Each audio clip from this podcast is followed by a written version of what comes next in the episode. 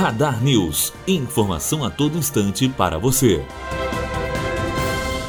O reajuste das mensalidades de planos de saúde individuais e familiares referente a maio a abril de 2019 não pode passar de 10%. A correção vale para convênios médicos contratados a partir de janeiro de 1999. O limite máximo de aumento foi determinado pela Agência Nacional de Saúde. O teto de ajustes atingirá cerca de 8 milhões de segurados, planos enquadrados nesta categoria. Matheus Azevedo, aluno do primeiro ano de de jornalismo direto para a rádio Unifoa, formando para a vida.